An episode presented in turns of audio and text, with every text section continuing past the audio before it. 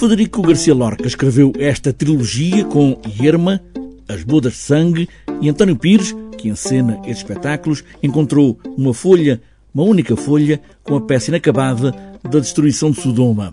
Agora fecha com As Bodas de Sangue, uma ode poética a partir de uma banal notícia que Lorca leu num jornal e escreveu esta peça.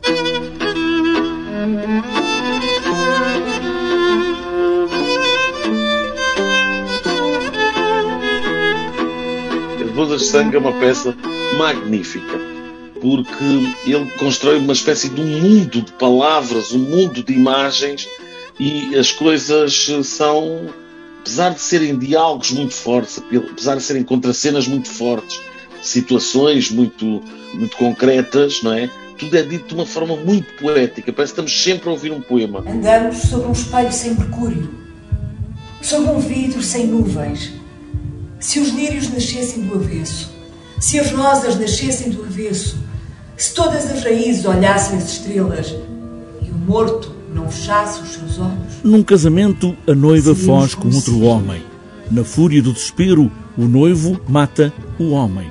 Como tudo muda de figura de um momento para o outro. Uma mãe perdeu o marido e os filhos, não é? Só tem um filho. O filho pede-lhe a faca para levar para o campo, para cortar as uvas, para comer, a navalha, e ela diz que não sabe como é que não sabe sabe dar, e amaldiçoa as navalhas, e diz malditas as navalhas e as facas, e tudo que pode cortar um homem, um homem que, é, que, que vai para o campo e que, que cria, e, e, por causa de, de, de uma faca, por aqui fora. E, é, mas a verdade é que ela está imbuída daquele, daquele. Porque há uma rixa, houve um assassinato, e ela está imbuída daquele ódio. E é levada pelo ódio, não é?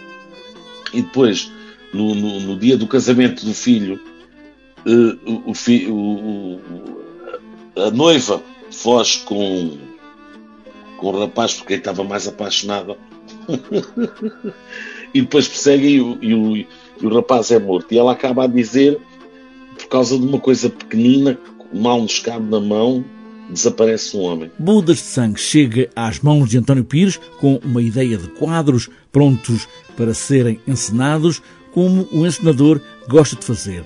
E nestes três espetáculos, um deles é uma instalação, mas segue sempre com os mesmos atores, com os mesmos figurinos, quase com a mesma música, só o cenário muda. Conseguimos perceber melhor o universo do Lorca, o universo do, do, do, daquela Andaluzia que ele, que, ele, que, ele, que, ele, que, ele, que ele ali expõe de uma forma muito, muito poética. É um objeto único com três momentos diferentes. A Companhia do Teatro do Barro escolheu este ano a arquitetura como disciplina para fazer uma conversa largada com o teatro.